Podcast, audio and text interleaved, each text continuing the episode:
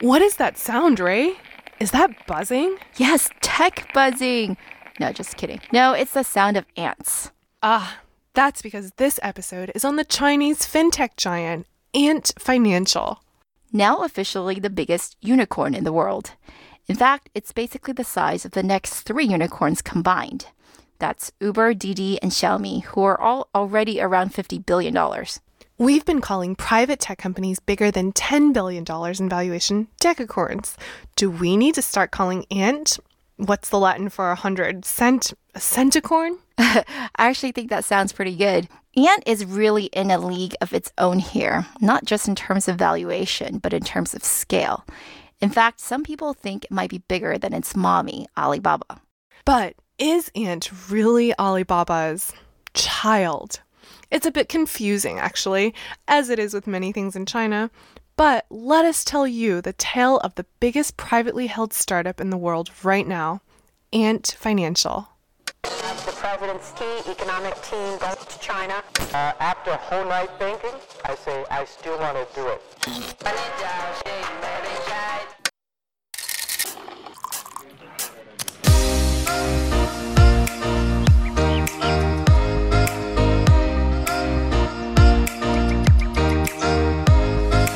Hi, everyone. We are Tech Buzz China by Pandaily, powered by the Sinica Podcast Network.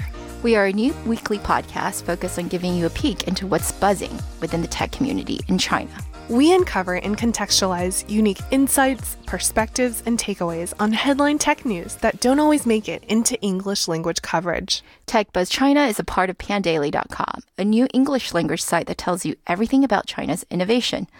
I am one of your two co-hosts, Rui Ma. And I'm Ying Ying Lu, your other co host. We'd like to take a sec here, as always, to give a shout out to some of our listeners who've written in. Yeah, a huge thank you to Vivian Yang, Deborah Wei, Ting Ting Zhou, and Alex Cheneso. I'm I hope I got that right.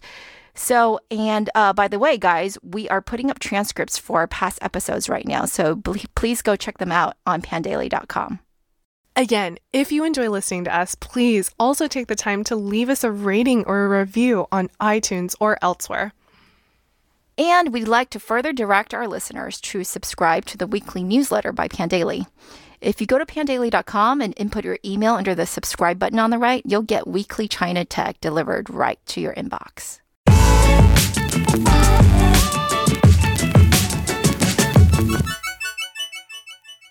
Okay, so the biggest headline in China tech recently, and we do mean big because the dollar amount is huge, is the pre IPO round of funding that Ant Financial completed on June 8th of this year. It was for a whopping $14 billion. It was bigger than anyone was expecting and values Ant at about 150 billion, which is, by the way, already higher than the 140 billion Alibaba was valued at during its IPO way back in 2014. Investors were a list of who's who in private equity GIC, Warburg Pincus, Canada Pension Plan, Silver Lake, Temasek, General Atlantic, Carlyle Group, Primavera Capital. Okay, okay, we got the point. It's the world's first centicorn Ant Financial, and it's a big deal. But what the heck is it? It is basically all of Alibaba's payments and financial services, such as Alipay, the payments product, and a whole host of products directed at consumers and small businesses, including an investment platform called Yuebao and small business loans. So, okay, it's a financial services company. Why is it called Ant Financial? Chinese internet loves animal mascots, and Alibaba most of all. It already has Tmall, Tianmao, which is represented by a cat, and Cainiao for its logistics company, which is a bird. Shenma, a sort of homonym for what, is its search engine, which has the mascot of a horse. The ant is supposed to represent the company's focus on small customers and business owners. No matter how small, we want to serve you, is the idea. But Ant wasn't always called Ant Financial. It actually started its life as Alipay, which is a third party payments company founded in 2004 by Alibaba. I think most of our listeners are probably familiar with Alipay by now, but if you are not, it's a massive payments platform. It has 520 million users, 82% of whom are on mobile. In mobile payments in China, it has a market share of 54%, ahead of WeChat's 38%. On Alibaba's last singles day, or 1111 2017, Alipay processed nearly $26 billion, or something like 325,000 orders per second. So it's ginormous. Yeah. But let's go back to 2009 for a sec. Back then, the Chinese government was talking about issuing third party payment licenses, which it did, by the way, officially announce later in 2010. But while companies such as Alipay and a bunch of others had already been operating for quite a few years, they were technically in a gray area. The Chinese government, by the way, often takes a wait and see approach when it comes to regulation. So while everyone in the payment space knew that regulation was coming, no one really knew what the specifics were going to look like. But people did guess that it would probably preclude foreign owned companies from getting licenses. This happens in all sorts of industries in China, and so no one expected any different for payments. Or at least that was Jack Ma's excuse when he quietly used another entity owned 80% by himself and 20% by another Alibaba co founder, Xie Shi Huang, to acquire Alipay from under Alibaba. Now, why would Alibaba be considered foreign owned, you ask? That's because Yahoo and SoftBank each owned about 40 and 30% respectively of the company at around this time. So that's an American firm and a Japanese firm. So, yeah, that makes Alibaba foreign owned. So Jack, without telling the other shareholders, put Alipay in a new entity, a Chinese one. When the other shareholders found out later in 2011, it was too late. Honestly, even in Chinese media, this incident, which is known as 支付宝事件, or the Alipay incident, is considered a sort of stain on Jack Ma's legacy no one really knows if Jack truly did it to protect the fledgling payments company as he claimed, or if he was just exploiting the fact that the Yahoo and SoftBank guys were asleep at the wheel and gave himself more control over some of the most valuable aspects of the business. People also think that Jack might have initially started off thinking of holding Alipay hostage to get Yahoo to sell down their stake in Alibaba at the time and gain back some control. Or maybe he simply wasn't happy with his measly 7% stake in Alibaba and wanted to start Ant with a clean slate. But he did say back at the time of the spinoff that he will never own more of Ant than he does of Alibaba. And Alibaba employees did also get shares in Ant, 40% of the total, in fact, at the time of the split. So maybe not. In other words, we don't know. All we know is that was an ugly dispute that lasted throughout much of 2011 and was very public. It pissed off a lot of Yahoo shareholders who, by that time, already considered the stake in Alibaba to be Yahoo's most valuable asset. Tensions were really high. My old firm actually was one of the primary advisors on the SoftBank side for this deal. And let me just say, we were all working overtime to come to an agreement. And the deal was that Ant would pay Alibaba a sort of royalty fee that was 37.5% of Ant's pre tax income. When it became feasible to do so, Alibaba would then end the licensing agreement and give Ant all the associated IP and receive an equity stake of 33% in Ant. So essentially, switching the royalty fee for equity. And that's exactly what happened earlier this year. Ant officially ended the more than $300 million in royalties it was paying to Alibaba and welcomed Alibaba as one of its owners instead. See what we meant earlier about their relationship being very messy? But that happens all the time in China. And also, Alipay is just the beginning. That's because while payments is sexy, consumer financial services is much more sexy. And that's where Yuebao Ant Financial's most successful asset management product to date comes in. I'd say Yuebao was a kind of innovation for its time. Back in 2013, Alibaba basically connected your Alipay account to a specific money market fund. In this case, it was called Tianhong. Alibaba owned a 51% controlling stake in the fund. They connected the fund to Alipay and allowed for 24 7 withdrawal and deposit. Oh, and by the way, the minimum deposit? Just 1 RMB, or 16 cents. Money market funds and accounts are obviously not a new thing. Many financial institutions in the US offer them, especially since some new rules were instituted back in 1982. In the US, current rates are a bit north of 1.5% annualized, but many require a few thousand dollars to start. And if you do a money market deposit account, which is FDIC insured, you often have limited check writing capabilities, like just a few times a month. We're not banking experts here, but as far as we can tell, Yuebao is more like a money market fund account here in the US. It's not insured by the government and basically invests in short term fixed income products. What happened is as soon as Yuebao launched, it exploded. It launched on June 13th, 2013. Within one month, it had reached 10 billion RMB or 1.6 billion US dollars in assets under management, aka AUM. By the end of February 2014, it had 81 million users, exceeding the number of stock market accounts in all of China at the time. that was so dramatic, Ying Why do you ask? Why did Yuebao have this explosive growth? Well, a mixture of things. So, number one, have you been to a Chinese bank? If not, I will spare you the experience because let me just say it's extremely unpleasant. Even today, as for online banking, it's quite good now, but back in 2013, it was clunky to say the least.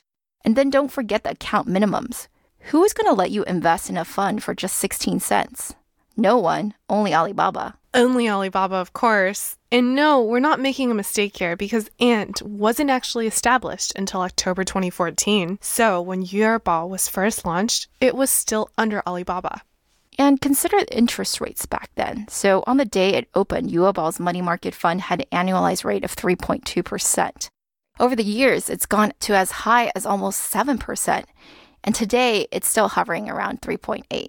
An analysis by Wall Street Journal last year showed that Yuebao consistently offers 2% more than traditional bank deposits. Again, it's not riskless, but that's not a bad place to park your cash with basically 100% liquidity, right? No, not bad at all. And it's precisely because the deal was so great for consumers that Yuebao's AUM grew like crazy. So as of March 31st this year, its flagship fund Tianhong manages 1.7 trillion RMB. That's about 260 billion USD. In the five years since inception, it's returned 21% to investors. It's the largest money market fund in the world and accounts for 20% of the value of all money market funds in China.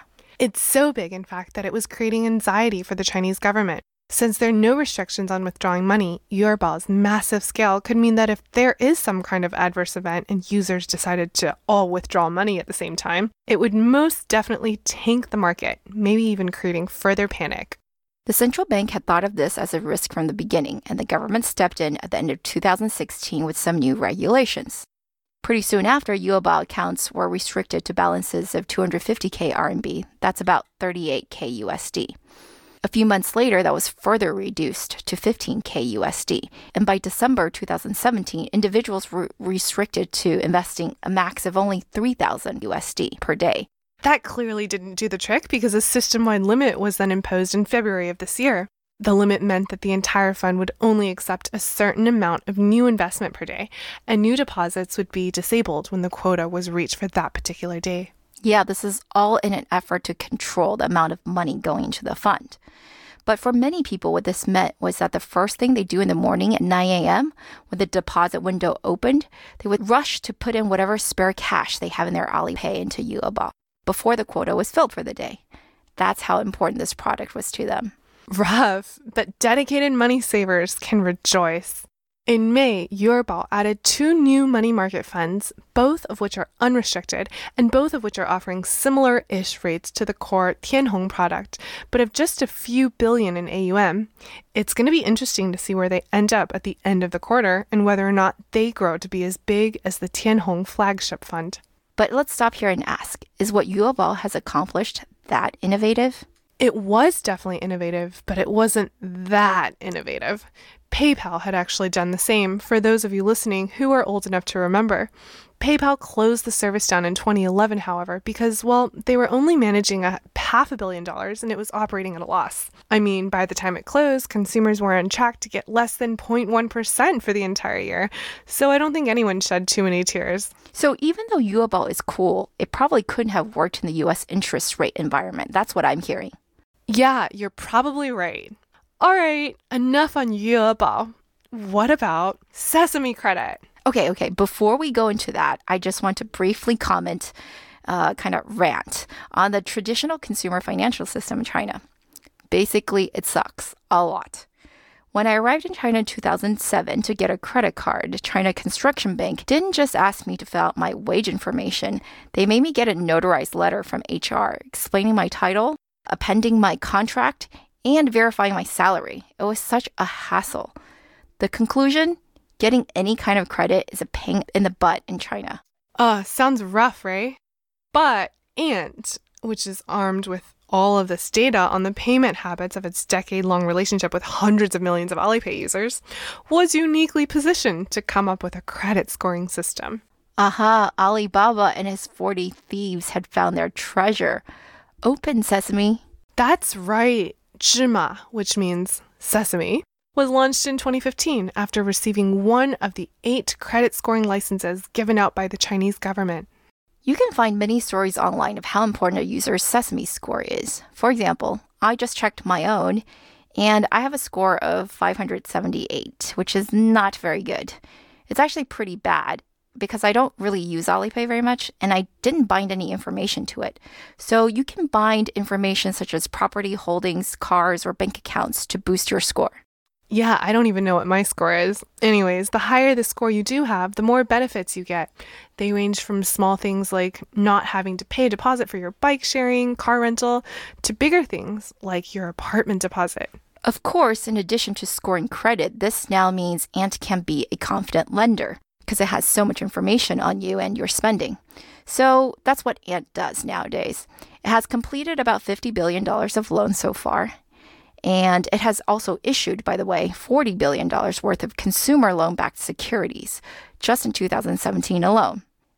So, to summarize, now we have covered three of Ant's most visible businesses Alipay, Yuebao, and Zhima Credit. So there's quite a few other parts of Ant's business that we won't go into right here because this is running rather long already. And we're really more interested in discussing not what Ant's already done, but what it's looking to do in the future and things that could or are already tripping it up. The first of which is social networking. Ant loves social networking. It invested in Momo, the dating and live streaming app, and tried to clone WeChat with a product called Laiwang, which means back and forth. It also did an enterprise chat product called Ding Ding that is basically a Slack clone. That one seems to be working okay, but I wouldn't really consider that real social networking. Why does it keep on trying to get into social networking though?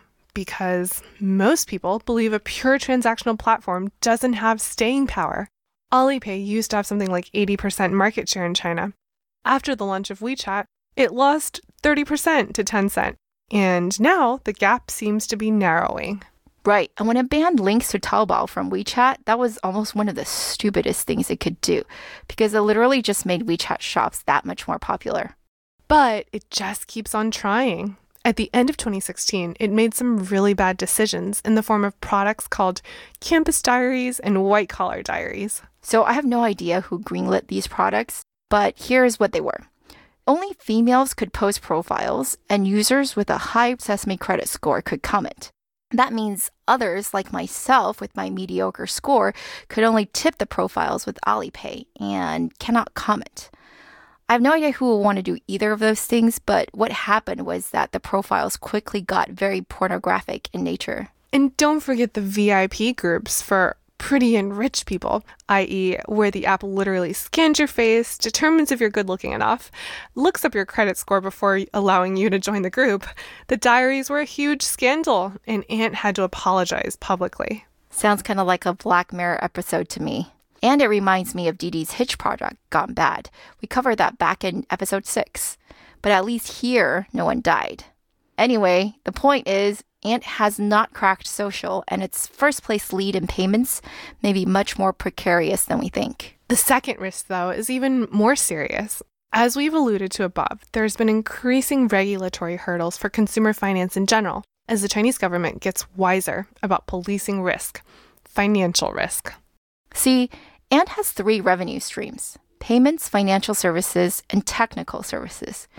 In 2016, payments was the largest at about 70% of the revenue, and the other two were at about 15% each. By the next year, in 2017, that had changed, with payments decreasing to 54%, technical services going up to 34 or one third, and financial services dropping to 11. But the biggest changes are yet to come. Ant announced last month that by 2021, it expects that services will comprise 65% of revenue, followed by payments at 28% and financial services at a negligible 6%. That's a huge shift in revenue mix over the next few years. The technical and payments services businesses are basically swapping places. Can such a large company with 870 million active users, aka twice the size of the US, and 15 million small business users, make such a fast pivot? Well, some experts in China think Ant has no choice but to do that. It's not a state owned enterprise and it's not a commercial bank. They think that its finance business will be capped. Better to stick with tech. Right, offer technical solutions to finance companies instead. But Ant has a consumer background, doesn't it? Think about the products we highlighted in detail today. Those are all consumer facing products. Or you could think of them as algorithms and data, solutions that can be sold to other tech hungry firms. And Ant, by the way, has indeed been positioning itself as a strong data and analytics company for the past several years. Now, before we tell you what we think, we asked a notable fintech VC in China what he thought. Can you introduce yourself, please, Wayne? Hi there, my name is Wayne Xiong at China Growth Capital.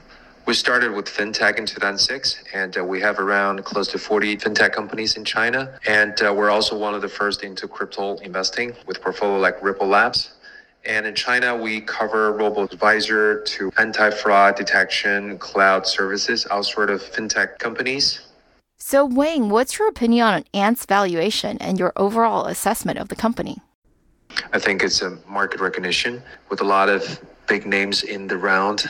I think that it's a strong evidence that um, Alibaba e-commerce business has started to level off, and uh, they have to rely on some other business lines to keep the growth momentum. And uh, Ant Financial has been doing really well in attracting Chinese users and becoming the default robo advisor type of services in China, and uh, definitely the default payment tool company. And I think uh, its weakness is probably on the international side. So uh, if you travel abroad, if you're in the U.S. or Europe or Japan, and there's still very little penetration for Alipay. Fair assessments, Wayne.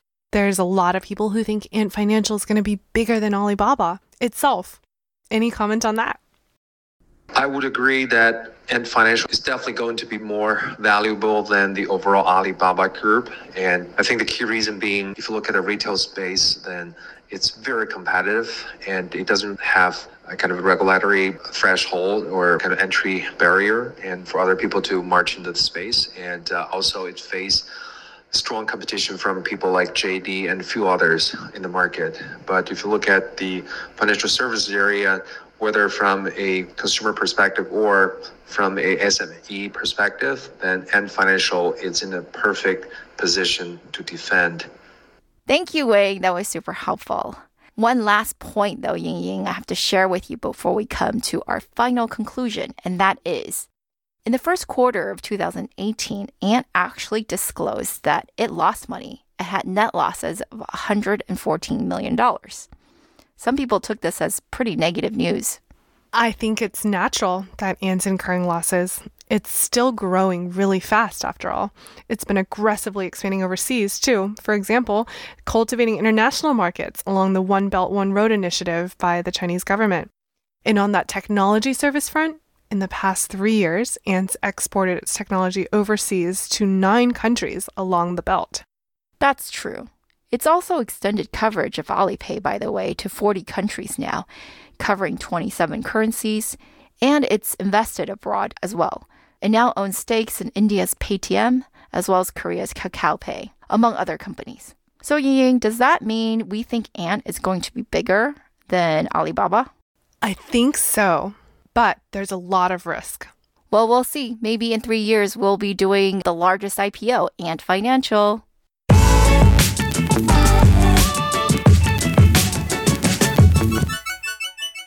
We'd like to give a shout out to our partners at SupChina. In addition to our podcast here with Pandaily, they publish the excellent Sinica podcast, a weekly discussion of current affairs on China with journalists, writers, academics, policymakers, and business people. So while we only focus on tech, they really give you the entire overview. SupChina, hand in hand with GGV, also publishes the GGV 996 podcast, which interviews top tech leaders in China tech and investment. By the way, their first episode was with Jerry Yang, who made that initial investment with Jack Ma in Alibaba.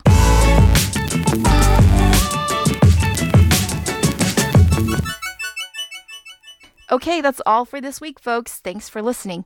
We really enjoyed putting this together, as always, and are open to any comments or suggestions. You can find us on Twitter at TechBuzzChina, and my personal Twitter account is Rayma. That's spelled R U I M A.